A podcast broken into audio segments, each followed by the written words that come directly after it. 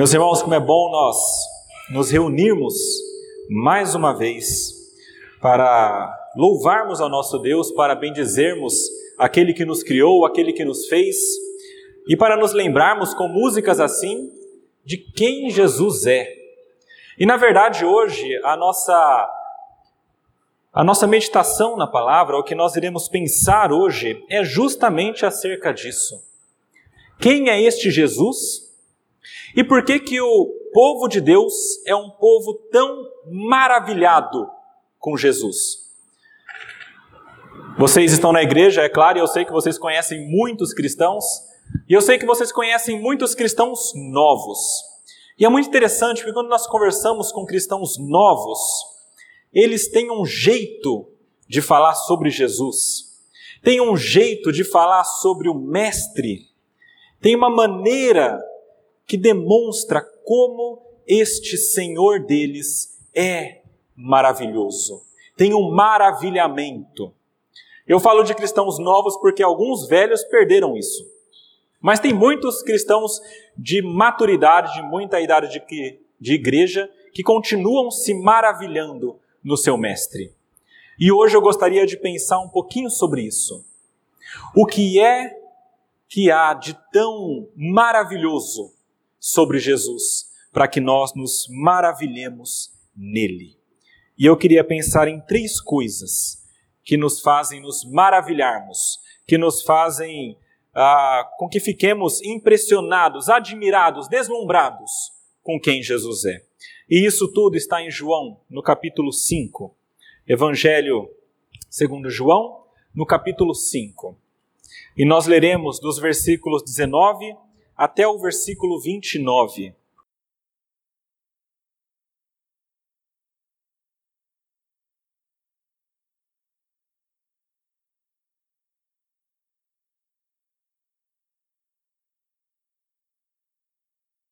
Estou lendo na versão revista e atualizada, mas os irmãos que tiverem versão diferente, não se preocupem, o conteúdo é o mesmo.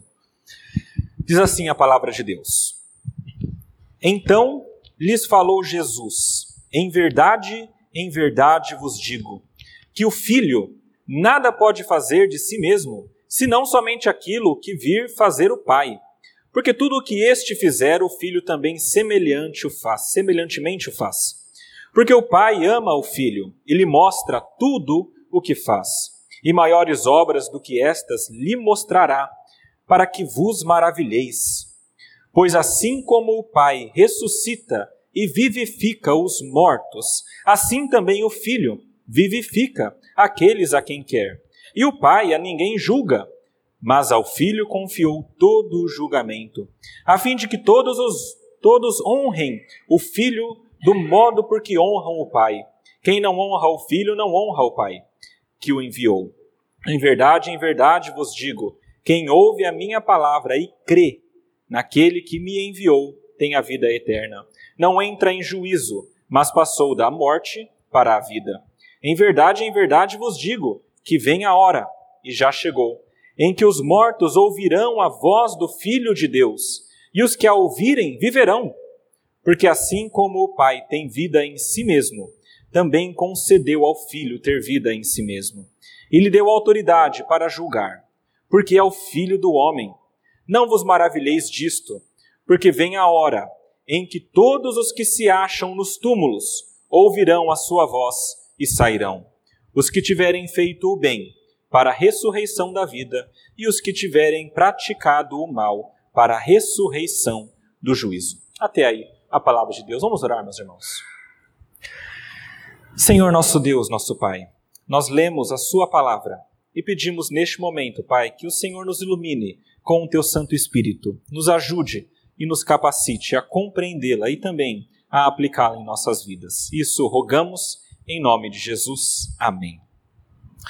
Meus irmãos, o Evangelho de João é riquíssimo quando se trata de falar sobre quem Jesus é especialmente quando ele compara com outras coisas. Se vocês lerem o Evangelho de João desde o início até este momento, vocês verão que o evangelista fala sobre Jesus de diversas maneiras e mostrando que ele é superior a tudo o que existe neste mundo. Se vocês voltassem, por exemplo, para o capítulo 2, vocês veriam que o evangelista mostra que Jesus é superior ao judaísmo. Naquela festa de casamento em Caná da Galileia, em alguma simbologia, ele demonstra que Jesus, transformando aquela água em vinho, é superior ao judaísmo. Ele também mostra que Jesus é superior e, e é um novo templo, onde nós nos encontramos com Deus. Naquele momento em que ele expulsa aqueles mercadores do templo e diz que naquele local não é para fazer mercado, mas é para louvar e adorar a Deus. Naquele momento perguntam para ele: Mas que sinal que o Senhor faz para expulsar essas pessoas todas?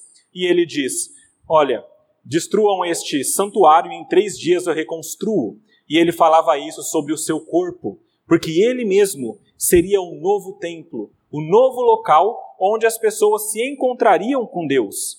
Ele mostra também que ele é maior do que Jacó. Naquela conversa com a mulher samaritana, os irmãos se lembram, ele encontra a mulher samaritana, conversa um pouco com ela e pede água. E a mulher, nossa, mas você, um homem judeu, um mestre pedindo água para mim, uma mulher samaritana. E Jesus diz: Se você soubesse quem eu sou, você pediria água para mim e eu daria para você a água viva.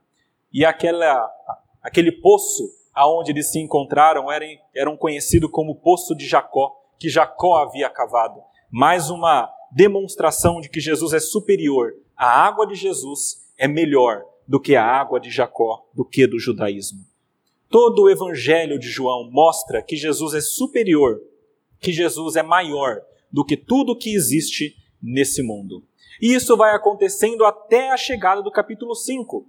E no capítulo 5, eu preciso contar para vocês rapidamente a história que acontece antes do texto que nós lemos.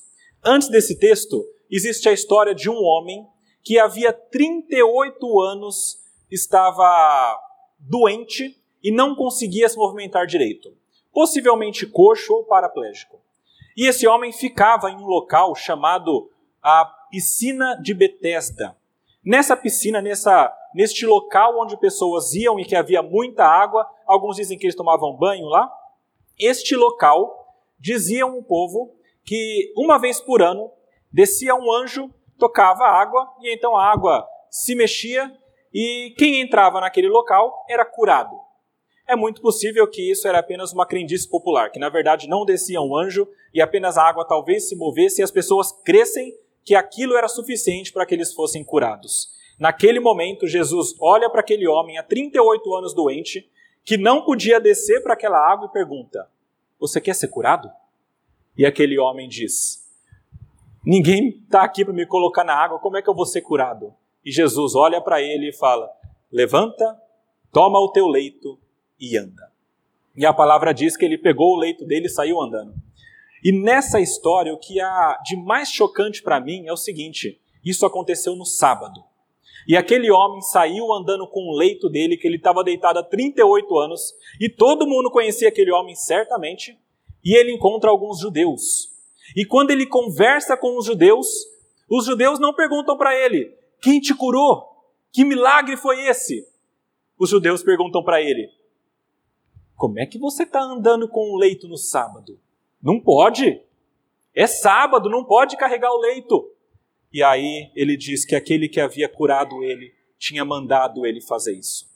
Conversa vai, conversa vem. Eles descobrem que Jesus é aquele que havia curado. Então tem um embate com Jesus. Eles conversam com Cristo. E nessa conversa com Cristo aconteceu um pouquinho antes desse momento. E vejam aí, no capítulo 5, no versículo 16, como que aconteceu essa conversa? Diz assim: depois que eles souberam que Jesus tinha feito isso.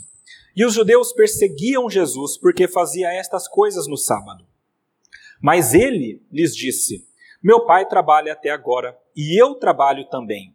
Por isso, pois os judeus ainda mais procuravam matá-lo, porque não somente violava o sábado, mas também dizia que Deus era o seu próprio pai fazendo-se igual a Deus. Nesse momento em que eles ah, tentam entrar em embate com Jesus, dizendo: Você não pode fazer isso no sábado. Em outros momentos, Jesus já usou alguns argumentos como: o sábado não foi feito, ah, o homem não foi feito para o sábado, mas o sábado para o homem, dizendo que pode acontecer curas no sábado.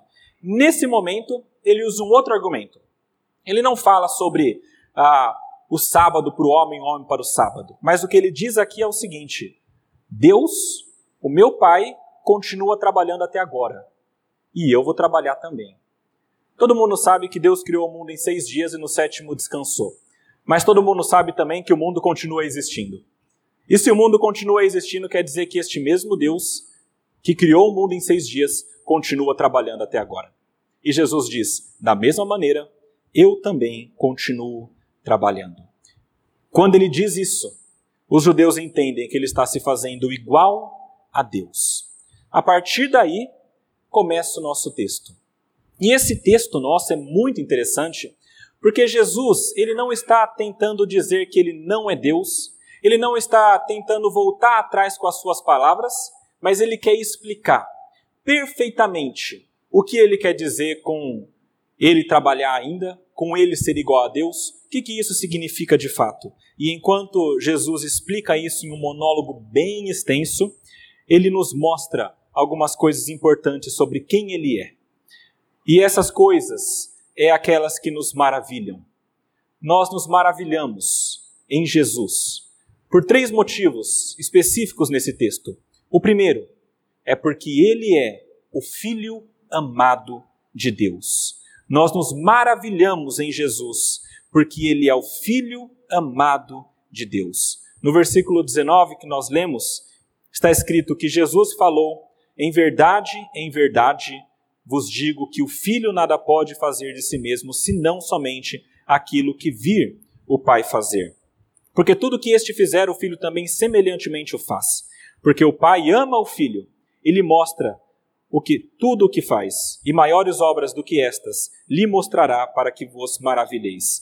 Jesus começa falando, e aqui a palavrinha falou é bem interessante, eu quero que vocês guardem isso, porque essa palavrinha falou, no grego, é uma palavrinha que diz respeito a uma resposta como que dada devido a uma acusação. Então é como se acusassem a Jesus e então ele fosse responder dando argumentos e tentando fazer a sua defesa. É por isso que ele começa com essas palavras. Ele responde a uma acusação. Isso é importante, vocês guardem isso, porque no final a gente vai retomar essa ideia. Mas o, o ponto é que aqueles judeus estavam julgando Jesus. E Jesus agora respondendo, começa dizendo: Em verdade, em verdade vos digo, ou seja, isso aqui é verdade. Vocês nunca ouviram isso, mas acreditem, é absolutamente verdade. O filho nada pode fazer de si mesmo, senão somente aquilo que vira o pai. Meus irmãos, esse, esses primeiros momentos do discurso de Jesus, na verdade, já foram usados amplamente em debates na história. Ah, para dizer que Jesus, na verdade, ele não tinha poder suficiente e que, na verdade, Jesus era um ser inferior a Deus Pai. Já foi usado por muita gente, inclusive um homem chamado Ário, lá no século III, que utilizou esse texto para dizer que Cristo era de fato inferior ao Pai. Por isso que é importante a gente entender bem esse versículo e dentro deste contexto em que está contido o versículo. Veja que os judeus acusaram Jesus de se igualar ao Pai, de se igualar a Deus. E Jesus não nega essa acusação. Então ele vai explicar exatamente o que significa, ele começa com essas palavras. E, e o objetivo deste pequeno versículo inicial que a gente leu aqui é duplo. Primeiro, Jesus quer mostrar aqui aos seus acusadores que quando eles acusam a Jesus, eles estão acusando a Deus também. Por quê? Ele diz: O que Deus me mostra, isso eu faço. E enquanto Deus trabalha, eu trabalhando também. Ou seja, se vocês me acusam de trabalhar agora e de fazer isso no sábado, vocês estão acusando também Deus, porque eu só faço o que ele diz. Mais ou menos isso. Então, primeira coisa, demonstrar aos acusadores que se acusassem a Jesus, estariam acusando a Deus. Em segundo lugar, demonstrar que ele, que Jesus, é como o Pai. Mas ele não é o Pai.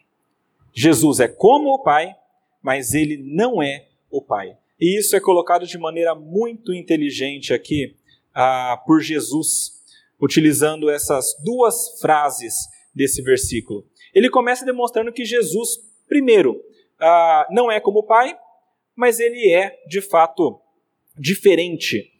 Mas eu queria inverter isso aqui e começar pensando que o filho, ele é Deus como o pai é Deus. Eu queria começar pensando na segunda parte desse versículo, que diz assim: ah, O filho nada pode fazer de si mesmo, senão somente aquilo que vir o pai fazer.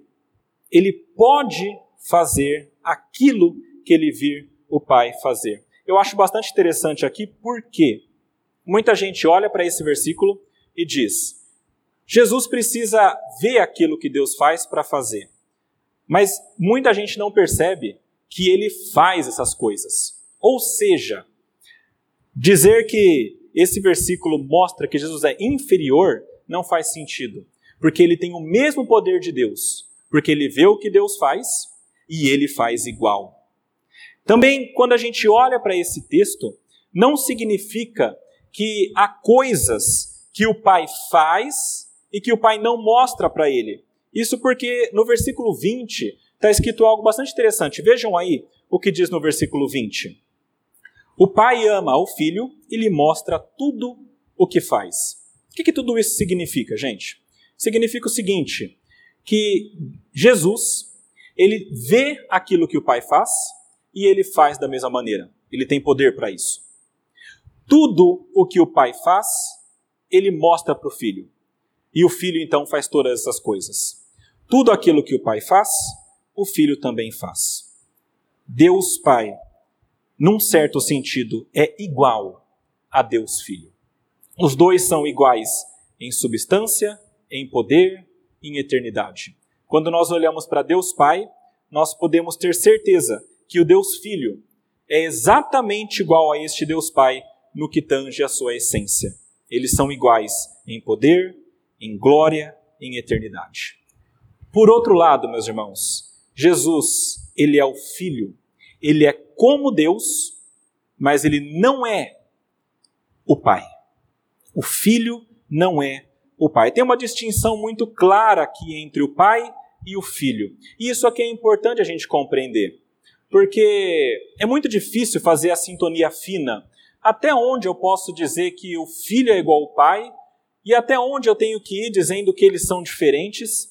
E se o pai manda e o filho obedece, será que não existe uma diferença aí ah, de poder, talvez alguma coisa assim? Mas a palavra de Deus mostra para nós claramente que Jesus, o Filho, ele é eterno como Pai. A palavra diz que o, a palavra existe desde o início, e quando tudo foi criado, ele já estava lá, e foi por meio dele que tudo foi criado. Então Jesus já existia, ele é eterno como Pai e ele é poderoso como Pai. Mas a palavra também diz que ele é o Filho e o Pai é o Pai. Como é que a gente entende isso? Ah, muitas discussões houve, houve aí durante a, durante a história, mas eu queria só pegar o que a nossa confissão de fé diz com respeito a isso, dizendo o seguinte: que o Pai é Pai e ele é eternamente Pai. Ele nunca não foi Pai e nunca não será Pai. Ele sempre será Pai e sempre foi Pai e ele é Pai. E o Filho, ele sempre foi Filho, sempre será Filho e é Filho hoje. Jesus segundo a nossa confissão de fé e aquilo que nós cremos de fato, ele é eternamente gerado do Pai. Não houve momento em que ele foi gerado. Ele sempre foi filho. Desde que a eternidade, a, a Trindade, a Trindade existe, Deus Pai é Pai, Deus Filho é Filho e Deus Espírito Santo é Espírito Santo. Como que isso se dá? Ultrapassa a minha condição de compreender.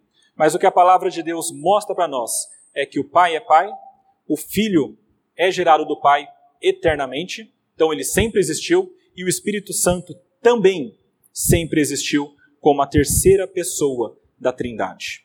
Ou seja, até aqui nós temos Pai, Filho e Espírito Santo, os três com o mesmo poder, honra e glória, mas os três são diferentes. E eles são diferentes no modo como eles agem. E aqui está um ponto bastante interessante desse texto. Porque esse texto mostra que Jesus, mesmo sendo tão poderoso como o Pai, ele diz assim: Eu não faço nada se eu não vir o Pai fazendo antes. Meus irmãos, já pararam para pensar nisso? Por que é que alguém tão poderoso quanto o outro só vai agir se ele vir o outro agindo? Por que é que o filho precisa ver o pai agindo ou ver as coisas que o pai mostra para ele fazer isso? Pelo simples motivo de que na Trindade existe uma ordem como as coisas funcionam. O Deus Pai é aquele que planeja de uma certa maneira, o Deus Filho, que é Jesus, é aquele que media de uma certa maneira, e o Deus Espírito Santo é aquele que aplica, aquele que age.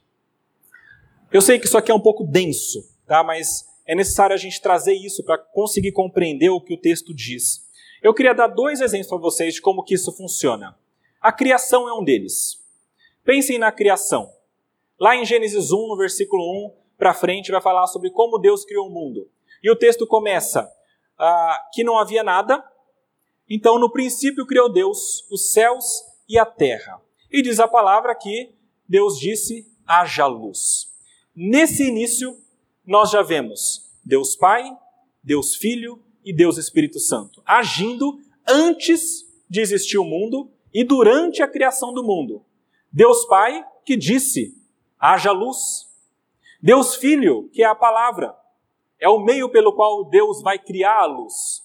E Deus Espírito Santo, como a palavra diz, estava pairando sobre a face do abismo. E muitos comentaristas entendem que ele é aquela maneira como o Pai ah, faz as coisas acontecerem. Deus Pai, Deus Filho e Deus Espírito Santo. O Pai dando a ordem, o Filho sendo aquilo que leva a ordem e o Espírito Santo cumprindo essa ordem. Isso acontece na salvação também. Deus Pai é aquele que escolheu desde antes da fundação do mundo. A palavra deixa muito claro isso. Foram escolhidos antes da fundação do mundo. Deus Filho é aquele que vem há dois mil anos atrás veio e morreu no nosso lugar. É aquele que foi o mediador, aquele que cumpriu com o corpo dele aquilo que estava sendo planejado pelo Pai. E o Espírito Santo é aquele que vem depois do Filho e aplica a salvação em nosso coração. É aquele que vai para cada um que foi escolhido pelo Pai, que foi alvo da morte do Filho, e dá vida ao coração, e essas pessoas então passam a crer. Deus Pai, Filho e Espírito Santo agindo de maneira conjunta em todas as coisas. Eu dei dois exemplos, mas em todo o tempo, Deus Pai, o Filho e o Espírito Santo estão agindo. E é interessante porque eles agem em funções diferentes e, de fato, um obedece o outro. A palavra mostra que o filho obedece o pai em vários momentos. Jesus diz: A minha comida, a minha bebida é fazer a vontade de Deus. E ele faz isso. E não é porque ele é menor e menos poderoso, mas é porque é assim que funciona a Trindade, pela decisão da própria Trindade. E aqui, meus irmãos, eu sempre me lembro de algo importante e diz respeito à vida de todos nós, né? Ah, não é o poder e a força que você tem que te dá direito de ter autoridade sobre algo ou sobre alguém. E não é o fato de que você não tem força ou não tem poder que te coloque em uma posição de ter de ser submisso e obedecer. E eu trago isso para nós porque a palavra mesmo traz. A palavra nos dá dois exemplos maravilhosos com relação a isso. O primeiro é com relação ao casamento, porque ele fala sobre o marido e a mulher. Os dois são iguais em honra, os dois são iguais em força, em entendimento, inteligência. Não é isso o ponto. Existe uma diferença, não de essência, mas de função. Então, o homem é colocado como líder e a mulher como aquela que é liderada. Não significa que a mulher é menos importante e inferior, de modo algum, os dois são iguais, mas tem uma diferença de funções. A mesma coisa acontece na Trindade, e Cristo obedece ao Pai, e o Espírito Santo é enviado pelo Pai e pelo Filho. Isso também acontece na criação de filhos. Deus fez uma ordem na família. Os pais estão acima, aqueles que ah, são líderes e governam a casa, e os filhos estão abaixo. Não quer dizer que um seja mais ou menos importante que outro, mas significa que eles foram colocados nessa função. Meus irmãos, tudo isso é para deixar claro para nós o seguinte: que quando Jesus diz essas palavras, não é uma tentativa de dizer que ele é inferior ao Pai. quando ele diz que ele nada faz se não vir ao Pai antes, ele está demonstrando que ele é obediente a essa forma da Trindade trabalhar. Ele é obediente ao Pai por vontade própria, não por obrigação e não por força, mas porque a sua própria natureza na Trindade ah, diz que deve ser dessa maneira. Então, o filho, de fato, obedece o pai. E, e o texto nos dá algumas razões para isso. Veja que interessante no versículo 20 o que diz. Jesus diz que nada faz, se faz não mostrar, e depois ele fala no versículo 20: Porque o pai ama ao filho e lhe mostra tudo o que faz, e maiores obras do que estas lhe mostrará, para que vos maravilheis. Meus irmãos, o filho é amado pelo pai. Esse é um dos motivos pelo qual, pelos quais o filho obedece o pai.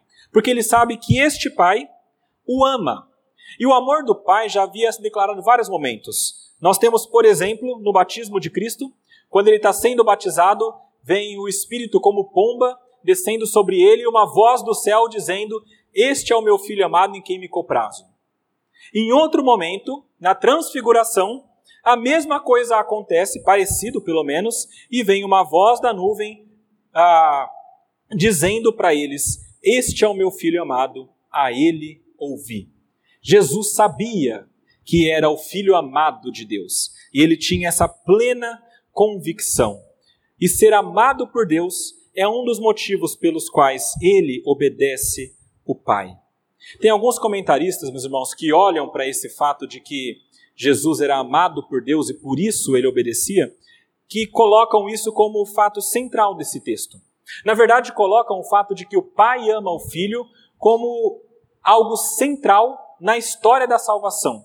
Eu achei muito interessante quando eu assisti um, uma pregação do John MacArthur nesse texto, e ele exalta bastante o amor de Deus pelo filho. E quando ele exalta esse amor, ele diz mais ou menos assim: o amor de Deus Pai pelo Deus Filho é tão grande, mas tão grande, que é esse o maior combustível para a história da salvação. Foi porque Deus Pai amava tanto o Filho que ele decidiu, na eternidade, criar para esse filho um povo, que é a igreja, que seria a sua esposa, e levar esse povo à eternidade de maneira pura e santa, para adorar então a Cristo eternamente.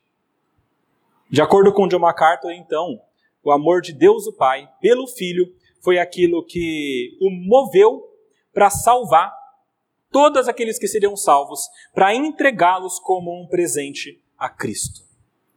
Talvez isso seja ah, ir além do que esse texto especificamente diz, mas o fato é que esse texto mostra que o Pai ama o Filho.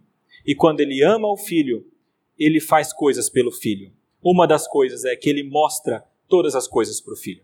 O pai ama tanto este filho que ele lhe mostra todas as coisas. E tudo aquilo que o filho vê, isso o filho também faz. Existe uma harmonia enorme entre a mente de Deus Pai e a de Deus Filho, de modo que os dois então pensam de maneira parecida e têm os mesmos objetivos e são ah, harmoniosos nesse sentido.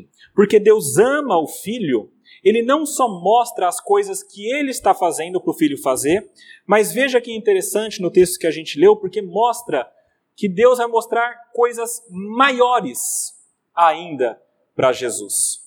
Ele diz que mostra tudo e vai mostrar ainda coisas maiores.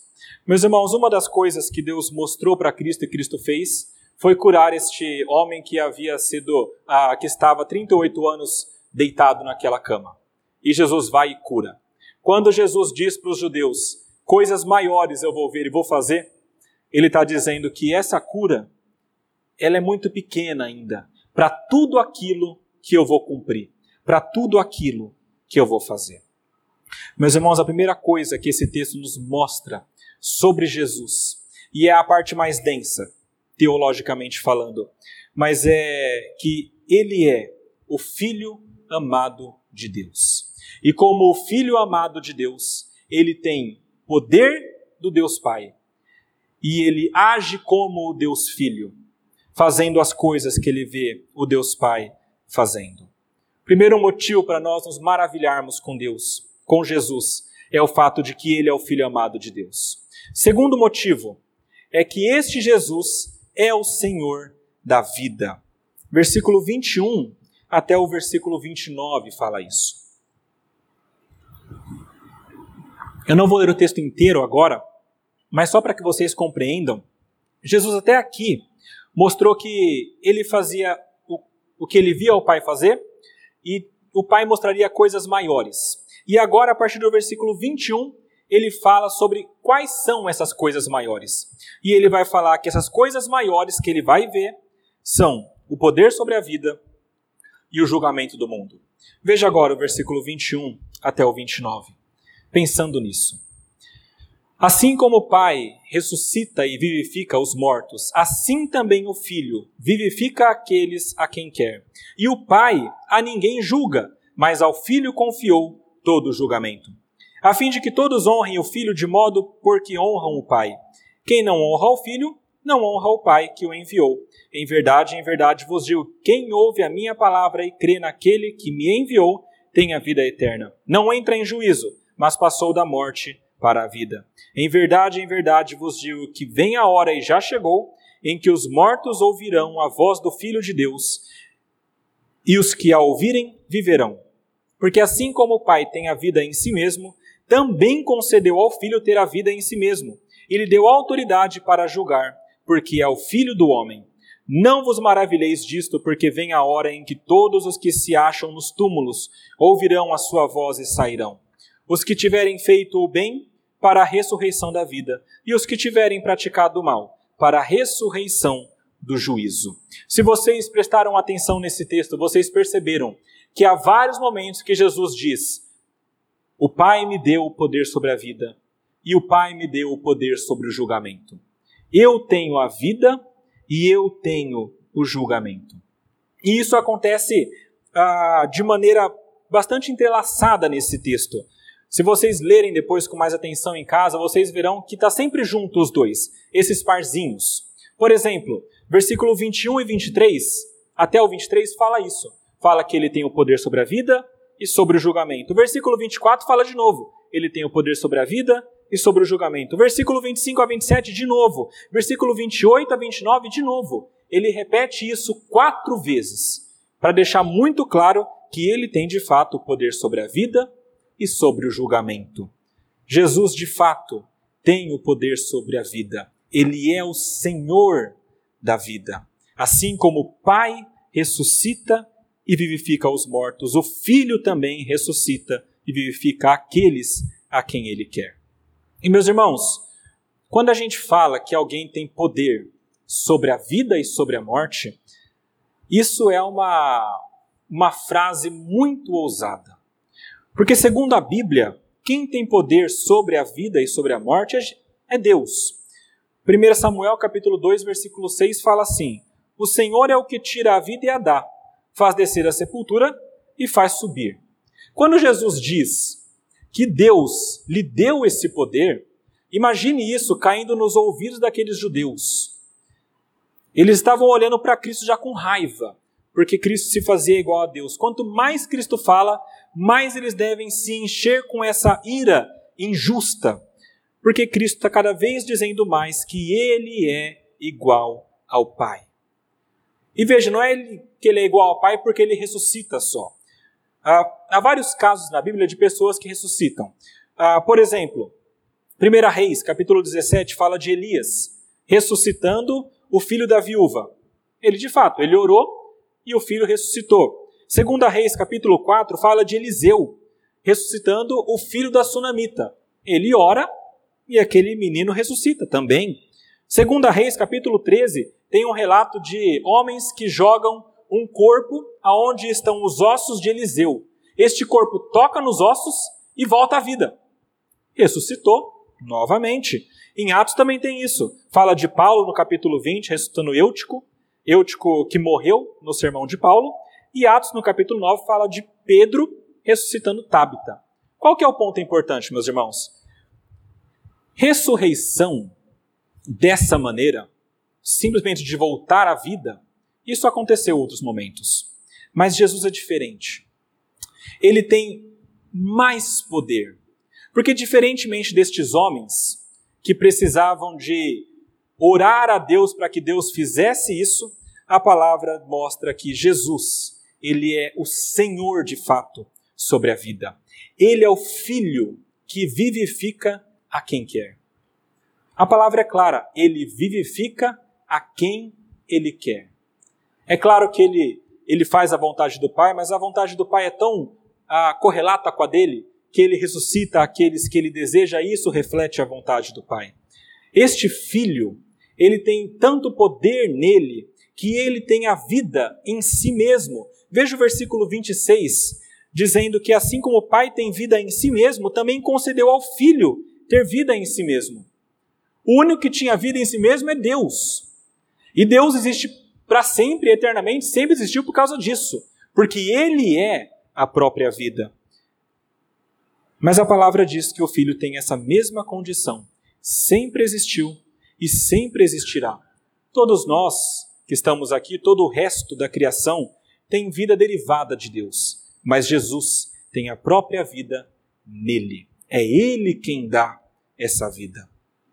E ele continua dizendo no versículo 24 sobre essa vida, como ela é dada para as pessoas. Em verdade, em verdade vos digo: quem ouve a minha palavra e crê naquele que me enviou, tem a vida eterna e não entra em juízo. Olha, meus irmãos, que, que impressionante as palavras de Cristo.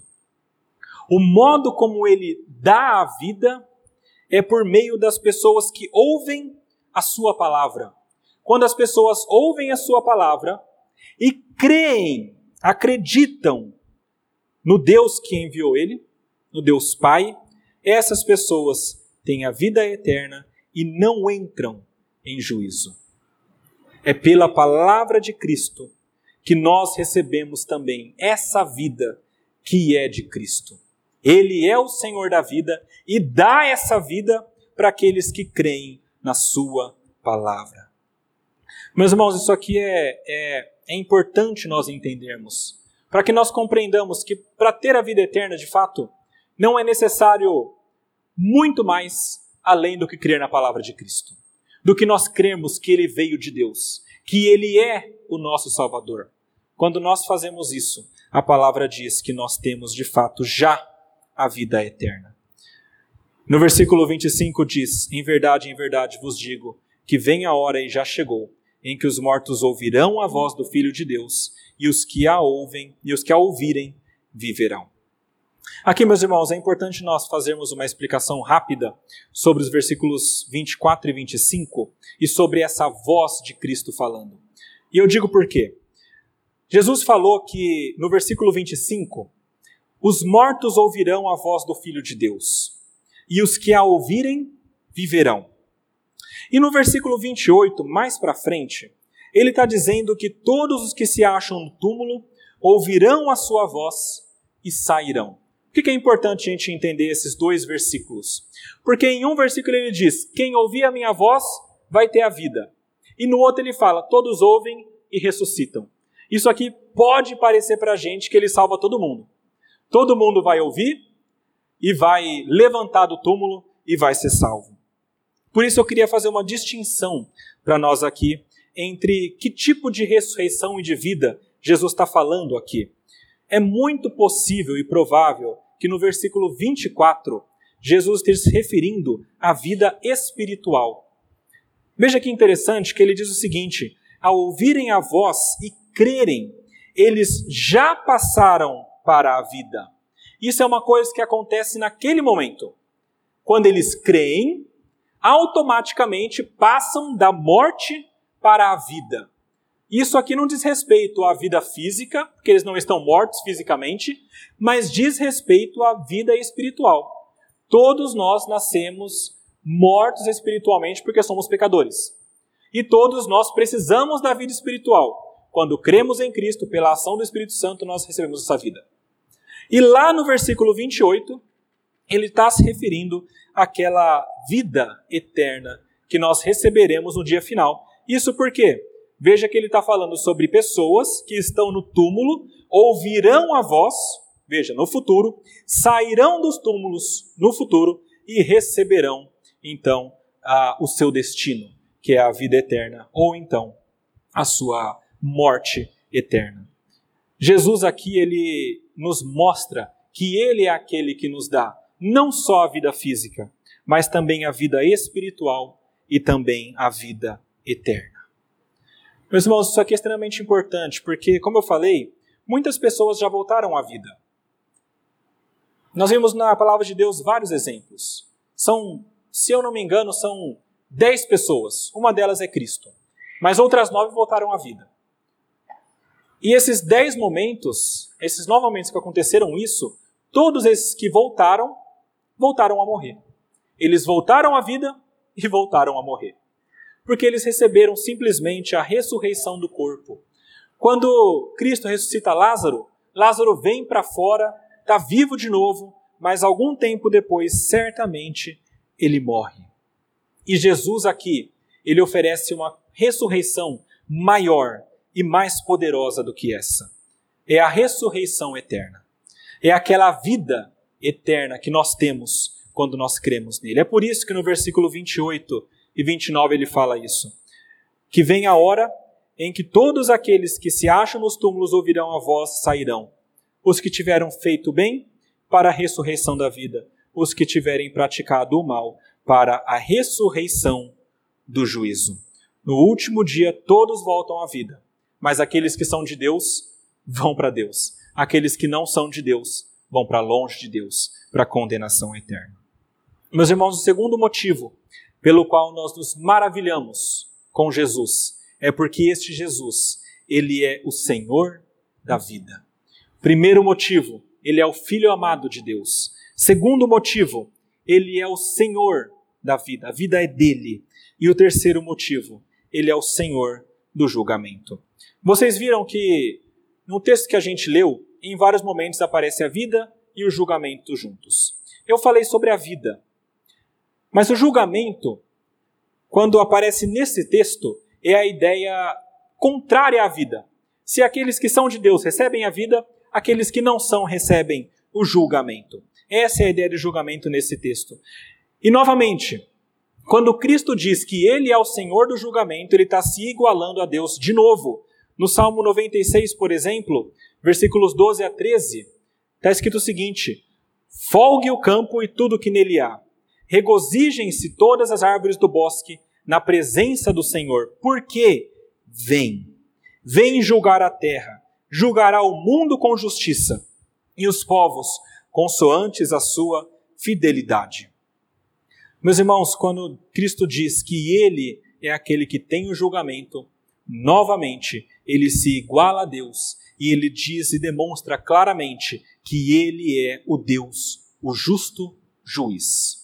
É Ele quem vai trazer o juízo para aqueles que não são de Deus. Versículo 22 mostra isso. O pai a ninguém julga, mas ao filho confiou todo o julgamento.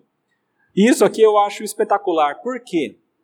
Em outros momentos, Deus utilizou pessoas para trazerem julgamento. Vários homens foram levantados para julgar em situações específicas. Vários reis fizeram isso. E vários homens de Deus também no tempo dos juízes. E fizeram isso julgaram. Mas aqui é, é algo diferente de novo. Não é como aqueles homens, porque ele entregou ao filho todo o julgamento. Quer dizer que o pai não está mais julgando, mas é o filho quem está julgando. É o filho que agora tem essa prerrogativa de trazer o julgamento. E para falar sobre isso, Jesus evoca inclusive uma imagem do Antigo Testamento. Daniel capítulo 7. Pedir irmãos abram essa, essa passagem, Daniel capítulo 7, porque é uma passagem que fala sobre o Filho do Homem. Versículo 27 fala: Ele deu autoridade para julgar, porque é o Filho do Homem. Daniel capítulo 7, dos versículos 9 até o 14, fala sobre isso. Meus irmãos, essa é uma visão de Daniel bastante complexa, mas em termos, ah, resumidamente, mostra quatro seres ah, que são bastante monstruosos e poderosos, e de acordo com Daniel, estes seres representam quatro reis. Mas nessa visão é muito interessante porque a partir do versículo 9, ele fala sobre um julgamento que viria. E olha a visão de Daniel. Daniel fala: Continuei olhando, até que foram postos uns tronos, e o ancião de dia se assentou. Sua veste era branca como a neve, e os cabelos da cabeça como a pura lã. O seu trono eram chamas de fogo, e as suas rodas eram fogo ardente. Um rio de fogo manava e saía de diante dele. Milhares de milhares o serviam, e miríades de miríades estavam diante dele. Assentou-se o tribunal, tribunal, veja, e se abriram os livros. Então estive olhando, por causa da voz das insolentes palavras que o chifre proferia. Estive olhando e vi que o animal foi morto, e o seu corpo desfeito e entregue para ser queimado. Quanto aos outros animais, foi-lhes tirado o domínio. Todavia, foi-lhes dada prolongação de vida por um prazo e um tempo. E eu estava olhando nas minhas visões da noite, e eis que vinha com as nuvens do céu um como o filho do homem. Daí vem a expressão filho do homem. E dirigiu-se ao ancião de dias, e o fizeram chegar até ele. Foi-lhe dado domínio e glória e o reino, para que os povos, nações e homens de todas as línguas o servissem. O seu domínio é domínio eterno, que não passará, e o seu reino jamais será destruído. Este filho do homem, essa imagem de alguém como o filho do homem, que chega para ter domínio, para julgar e para ser adorado por todo tribo, toda tribo, povo e raça, este Jesus diz que é ele mesmo. Jesus é o filho do homem, aquele que julga porque tem poder para fazer isso. Nós lemos o Salmo 2 que fala sobre isso também, onde Deus diz que gerou este filho e este filho é aquele que com vara de ferro regeria e despedaçaria como um vaso de oleiro aqueles que não são dele. Meus irmãos, tudo isso mostra que Jesus Cristo, como o Filho do Homem, tem poder para julgar. E ele vai fazer isso. É por isso que ele termina esse texto ele termina, na verdade, ele chega na metade do seu discurso, mas termina essa ideia, dizendo no versículo 28: Não vos maravilheis disto. Eu fiquei olhando para essa expressão e me parece que quando Jesus diz isso, ele está dizendo o seguinte: Eu falei para vocês que eu sou o Senhor da vida, que eu trago a vida, que eu faço o julgamento, que eu sou como Deus, mas não vos maravilheis disso porque agora vem aquilo que é mais impressionante. Ele fala: Vem a hora em que todos os que se acham nos túmulos ouvirão a sua voz e sairão, os que tiverem feito o bem para a ressurreição da vida, e os que tiverem praticado o mal para a ressurreição do juízo. Meus irmãos, Jesus é de fato o Filho do Homem, aquele que trará o julgamento. E a palavra de Deus é interessante porque mostra que Jesus não vai simplesmente pegar as pessoas e dizer: Eu vou te julgar por isso, isso, isso. Mas, interessantemente, a palavra diz que o filho nem precisa julgar, porque o julgamento já está feito. Volte um pouquinho em João, no capítulo 3, e veja os versículos 17 até o versículo 19.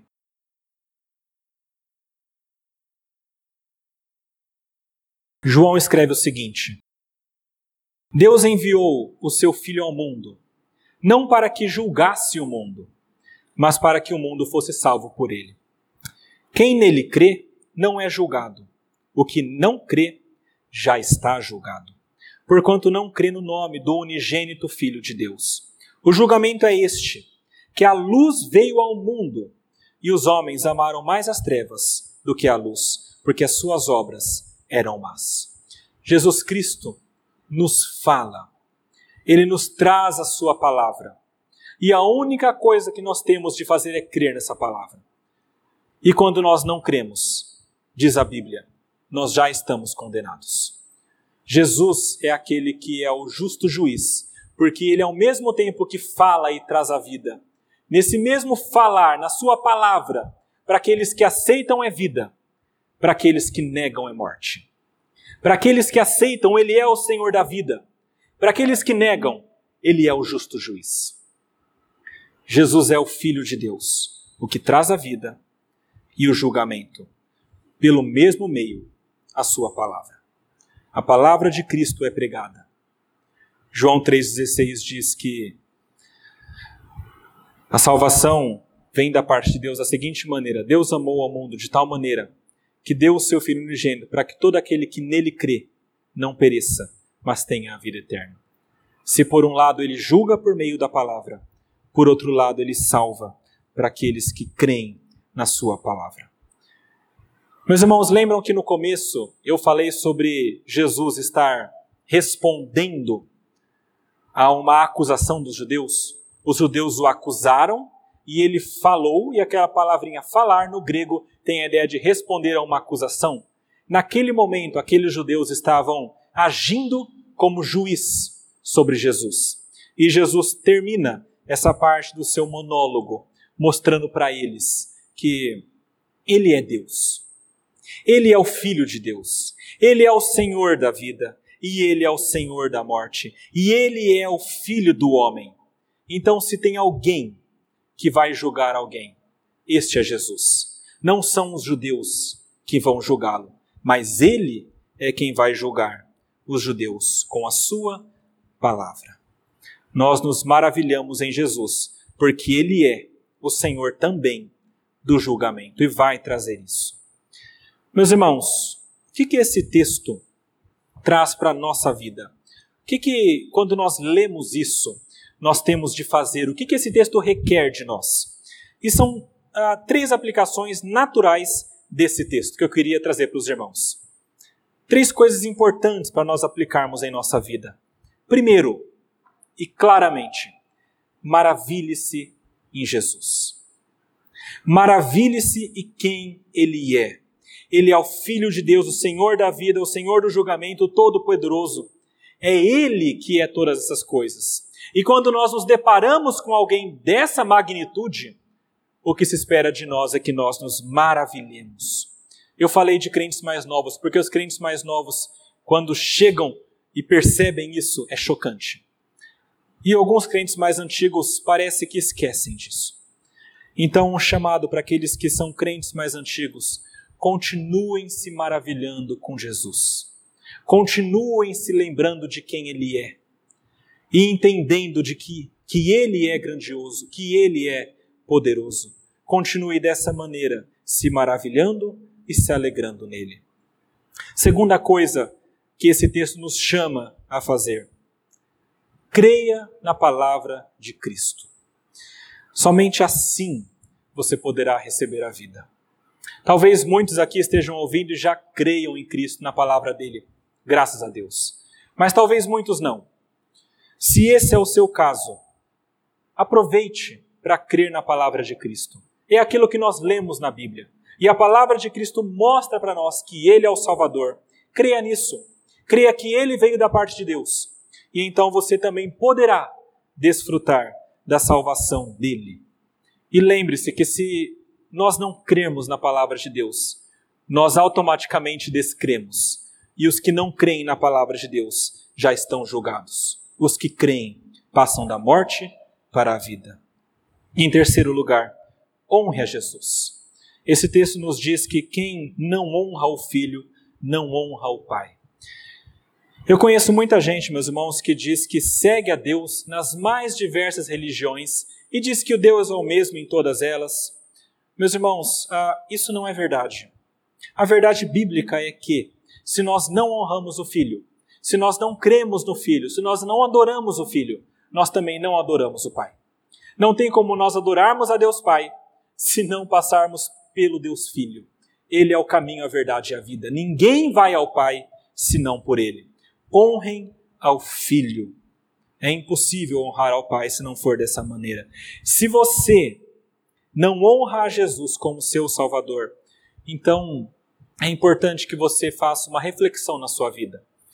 Ah, é importante que você olhe para essa palavra e pense o que Deus requer de você.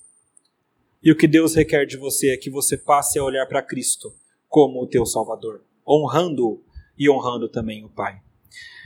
E se você está na igreja há muitos anos, mas a sua vida não condiz com a palavra de Cristo, então eu tenho algo para dizer para você. Apesar de você estar na igreja, apesar de você dizer que você acredita, apesar de tudo isso, é muito provável que você não honre o filho. E é muito provável que por não honrar o filho, você também não honre o pai.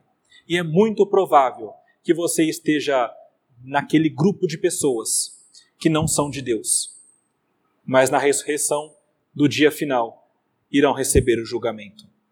É importante que você pense nisso. Muita gente fala para mim assim: não, mas o que importa é o coração. Eu faço muita coisa errada, mas Deus conhece meu coração. E eu digo, meu irmão, é justamente porque Ele conhece teu coração que você não tem nenhum favor ao lado dele. É justamente porque ele sabe exatamente quem você é que você precisa honrar o filho.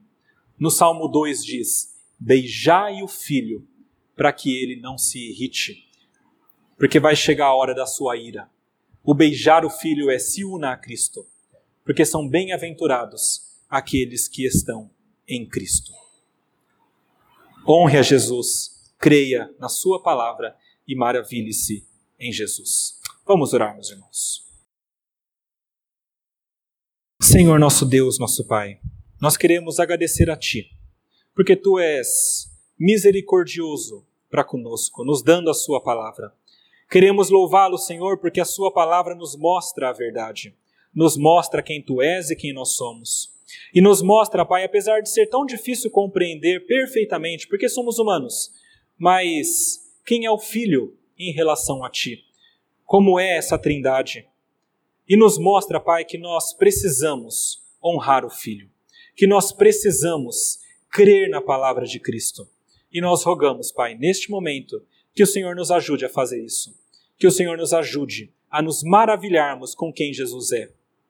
E nos maravilhando com isso, que nós tenhamos uma vida que agrada a Cristo e agrada a Ti. Essas coisas nós rogamos em nome de Jesus. Amém.